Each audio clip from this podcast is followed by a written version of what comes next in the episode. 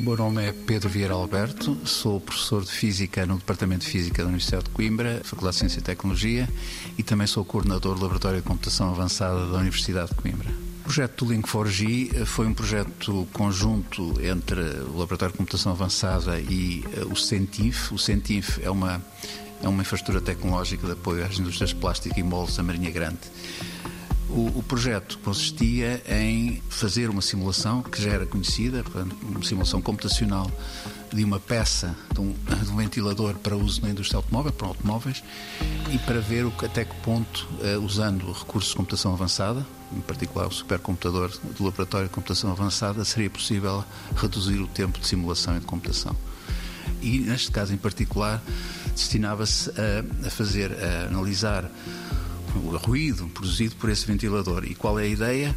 É que agora com os automóveis elétricos, como há muito menos ruído no ambiente, porque já não há os motores de explosão, os motores elétricos são muito mais silenciosos, ver quais deviam ser as características desse ventilador para produzir pá, o ar, não é? Que decorria da ventilação ser muito mais silencioso. Portanto, ou seja, é analisar o padrão de ruído uh, do ar que sai do ventilador.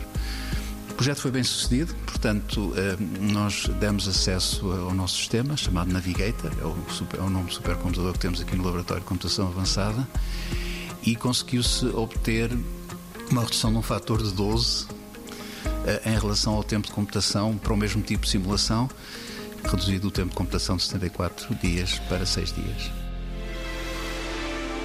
90 Segundos de Ciência é uma produção conjunta Antena 1, ITQB e FCSH da Universidade Nova de Lisboa.